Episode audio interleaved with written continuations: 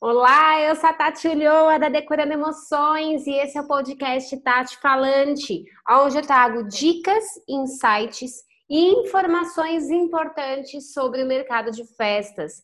E no episódio de hoje nós vamos falar sobre identidade visual.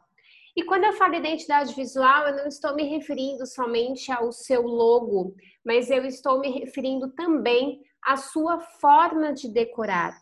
A identidade visual é como se fosse uma fotografia de quem você é. É como se fosse a fotografia do seu RG. Ela mostra ao mundo quem é você, quem é a sua empresa. E nós precisamos dizer que hoje em dia o mercado de festas, infelizmente, vive uma epidemia da cópia. Nós percebemos que as pessoas elas estão cada vez mais preguiçosas e aqui eu tô falando de uma boa, tá? Porque, por que eu falo preguiçosa? Porque quando a gente fala de criatividade, quando a gente fala de desenvolvimento de marca, quando a gente fala de criar uma identidade visual para suas festas, a gente está falando de pensar. E muita gente não quer pensar. E é, pode parecer uma loucura isso, mas essa é a pura realidade. Às vezes eu recebo umas mensagens que eu falo, gente, não é possível que eu estou recebendo uma mensagem dessa. A pessoa não quer fazer nada. E quem não faz nada fica exatamente no mesmo lugar. Você copiar as pessoas não te leva para muito longe. Então, a primeira coisa que eu queria falar para vocês é em relação ao seu logo. Você precisa pensar em algo que seja visivelmente bonito e visivelmente clean. Porque eu também vejo as pessoas fazendo logos extremamente rebuscados, com letras complicadas letras cursivas. Letras cursivas são as letras que a gente escreve no caderno, né? Eu não sei a definição exata, mas letra cursiva é aquela que a gente escreve normalmente, é o oposto de letra de forma.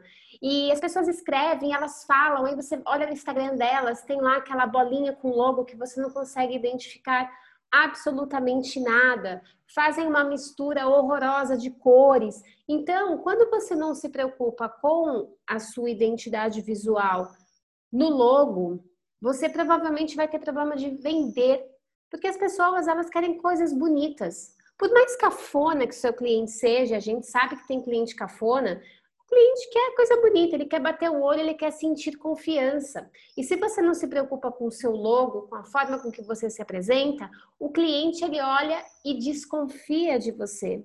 Então a primeira coisa que você precisa fazer em relação à identidade visual é reavaliar o seu logo. Seu logo tá bonito? Seu logo tá clean? O seu logo está dizendo quem você é? E o segundo ponto sobre identidade visual é em relação à festa em si. A Decorando Emoções era uma empresa que tinha uma identidade visual muito forte. Por muitas vezes eu saí em blogs de festa e as pessoas diziam assim na, nos comentários do blog: Nossa, mas você nem precisa colocar que era Decorando Emoções porque a gente já sabe, tá aí, tá na cara. Então, essa identidade visual que a gente desenvolve dentro da nossa empresa, ela é o que nos destaca. E falando em blog de festas, há pouco tempo atrás eu conversei com várias amigas minhas que têm blogs de festa, né, que divulgam festas de decoradores. E eu fiz uma pergunta, né, eu estava fazendo uma pesquisa e eu quis saber o seguinte: por que que você posta o que você posta? Por que que você escolheu essas fotos para publicar no seu feed? E grande parte das, das meninas que trabalham com blog responderam que elas fazem isso baseado no que é diferente, no que sai do tradicional. É claro que algumas delas me apontaram uma dificuldade enorme de fazer isso. Tati, a gente está com uma dificuldade enorme de escolher é, fotos, porque está sempre tudo muito igual, sempre tudo muito parecido, né? Não tem mais identidade. Então, olha só, se a gente tem, se elas têm essa percepção e eu também, de que está tudo muito igual, a forma que você tem de se destacar no meio de um feed de notícias de qualquer pessoa que te segue é fazendo decorações diferentes. E quando eu falo diferente, não entenda isso como algo sobrenatural, como algo extremamente difícil. Não, você começa a imprimir a sua marca, você começa a colocar elementos dentro da sua decoração que remetem a você. Então, por exemplo, na Decorando Emoções, uma das coisas mais fortes que identificavam uma festa minha era a minha paleta de cores. Por quê? Eu trabalhava com festas baby. Para quem não sabe, festas baby são festas que vão aí de zero até dois anos. Então eu fazia chá de bebê, chá de apresentação, é, batizado, maternidade, aniversário de um ano. Esse era meu forte. Então, automaticamente esse tipo de festa remete a uma paleta de cores mais candy, uma paleta de cores mais pastel. E era isso que eu trabalhava. Eu trabalhava, eu não trabalhava combinação de cores, eu trabalhava combinação de tons. Então eu tinha numa mesma mesa quatro, cinco tons de cor-de-rosa, por exemplo, quatro, cinco tons de azul. Então, isso fazia com que as pessoas identificassem uma mesa da Decorando Emoções com muita facilidade, porque eu usava um estilo de decorar muito próprio. E isso fazia com que as pessoas me procurassem pelo meu estilo. E quando as pessoas te procuram pelo seu estilo, o preço não é algo que é decisivo para elas. Porque quando eu trabalho com uma identidade muito forte, a pessoa ela me procura pela minha identidade e não pelo meu preço. E hoje o que a gente mais tem no mercado são pessoas que fazem exatamente a festa igual do coleguinha, que é o famoso painel redondo de três cilindros, que eu adoro usar de exemplo. Por quê? Porque eu não gosto do painel redondo e dos três cilindros? Não. O que eu não gosto não é do painel e do cilindro. O que eu não gosto são as pessoas usarem esses elementos exatamente como todo mundo usa. Então, não coloca uma textura no painel, não coloca uma textura nos cilindros, usa sempre da mesma forma, sempre do mesmo jeito, quer sempre comprar um painel sublimado, quer sempre comprar uma capa e esquece que você pode usar esses elementos de forma criativa. Você pode usar papel, você pode usar outro tipo de tecido, você pode usar colagem, você pode usar um monte de outros elementos para trazer personalidade para a tua festa. E as pessoas não fazem isso, elas querem o mais fácil. E sabe qual é o mais engraçado disso? Que essas pessoas que querem o mais fácil, que querem o sublimado, querem o conjuntinho, são pessoas que gastam muito mais do que quem usa criatividade. Porque quando você vai comprar um sublimado, o sublimado não é barato. Absolutamente ele não é barato. Quando você vai comprar uma capa, ela não é barata. E você está gastando uma grana para ser igual todo mundo. Então, para mim, não faz o menor sentido você querer replicar o que os outros estão fazendo.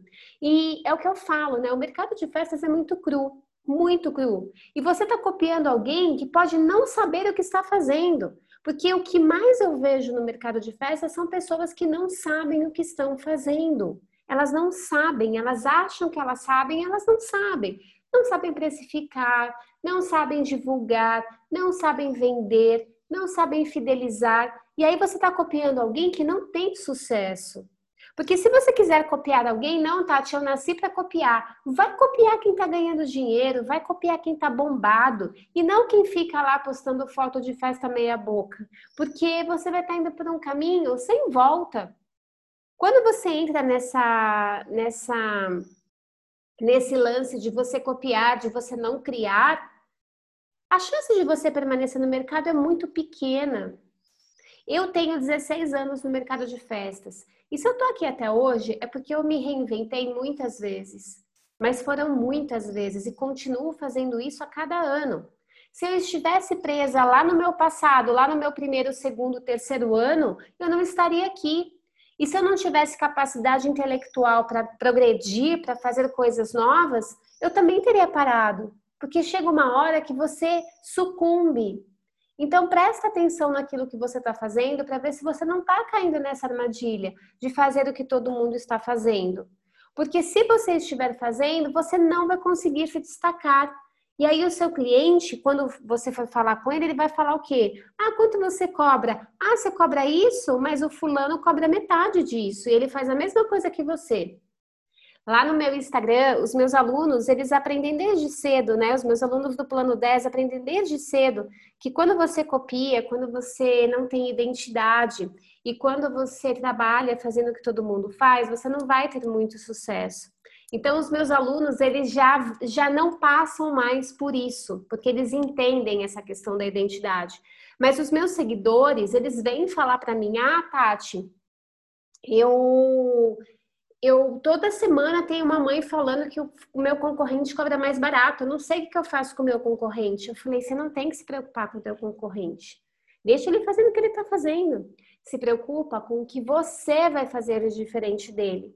Porque o seu concorrente, você não tem controle. Você vai matar o seu concorrente? Não vai, né? Não tem essa possibilidade. Então não adianta você ficar lá pensando.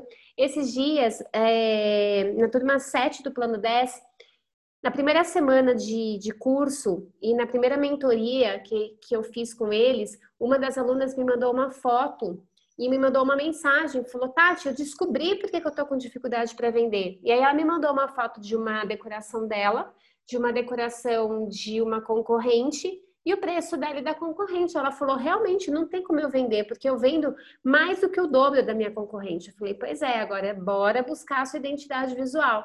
E ela está em busca disso. E todos os meus alunos vão em busca disso. Por quê? Porque é isso que vai fazer eles ganharem dinheiro. Fazer festa é lindo, maravilhoso, é uma paixão. Você pode amar fazer festa, só que você tem que ganhar dinheiro. Porque senão não vai chegar muito longe. Então presta atenção se você realmente tem uma identidade visual. E como é que a gente constrói uma identidade, né? Eu sempre falo que você precisa começar a criar padrões estéticos. Que são padrões estéticos? Então, por exemplo, ah, eu gosto de colocar eu vou citar o caso de uma aluna minha, tá? Da mentoria Elite. A mentoria Elite é uma mentoria acima da mentoria do Plano 10, é, com alunos selecionados, tal, e a gente faz um trabalho com eles. E uma das meninas estava com muita dificuldade em criar essa identidade visual. E ela começou a usar determinados elementos. Então, por exemplo, ela usa muita franja de tecido. Muita. Então, hoje, quando eu olho e vejo franja de tecido, imediatamente eu me remeto a ela. E o cliente faz exatamente a mesma coisa. E tem cliente que vai procurá-la só por causa da franja de tecido, porque ela faz. Então, criar padrões estéticos é isso: é você usar elementos e, e composições visuais que só você faça ou que na sua região ninguém faça porque isso também é importante a gente falar. Você precisa se preocupar não com o Brasil da rede social que você tanto olha. Você precisa se preocupar com a sua região. O que, que os seus concorrentes estão fazendo? Se na sua região não tem ninguém fazendo, você pode fazer porque você vai ser pioneiro. Então, a identidade visual, ela nasce da criação de padrões estéticos. A Decorando Emoções, por exemplo, eu sempre usei personalizados. Então, eu não vendi uma festa sem item personalizado. A mãe chegava para mim e falava: Eu não quero personalizado porque a fulana vai fazer. Eu falei: Mas eu não vendo sem. Por quê? Porque isso caracterizava a minha decoração. Porque se ela chegou para mim e falou: Eu quero uma festa sua, o que, que ela quer? Ela quer uma festa minha do jeito que ela viu na rede social. Se eu excluo o meu item personalizado e ela coloca o dela, vai ficar igual na foto? Não. E aí o que, que ela vai falar? Ah, mas a Tati não fez a festa dela igual ela faz para os outros, para os outros clientes. Então a gente tem que tomar cuidado. Criação de identidade visual é o que vai fazer você se destacar e é aquilo que vai gerar desejo no seu cliente. Gerar desejo é algo muito poderoso. Eu já tive mães, mães não, né? Eu já tive mulheres que me ligaram querendo orçamento, dizendo que iam fazer uma festa comigo sem estarem grávidas. Olha como isso é poderoso. Por quê? Tati, eu não estou grávida, mas eu estou tentando engravidar e eu quero fazer uma festa com você. E elas vinham e elas faziam a festa comigo. Por quê? Porque eu criava desejo. E como é que eu fazia isso? Eu fazia isso através da identidade visual, através de uma marca forte, através de algo que conectava com o meu cliente, ele olhava para aquilo, ele falava: Eu quero isso, independente de quanto isso custa. Se você nunca pensou em identidade visual, se você nunca pensou sobre esse assunto, eu peço para que você reflita, eu peço para que você olhe o seu portfólio, para que você olhe as suas festas, para que você olhe as suas fotos e você possa ter uma, uma análise sincera sobre o que você está fazendo, sobre se realmente um cliente que não te conhece, ele olha o teu portfólio e acha que aquilo é da mesma pessoa, que é seu, e que ele crie aquele desejo é, quase incontrolável de querer o seu, a sua festa, o seu produto, o seu serviço, independente do preço. A gente se vê no próximo episódio. Um beijo, tchau!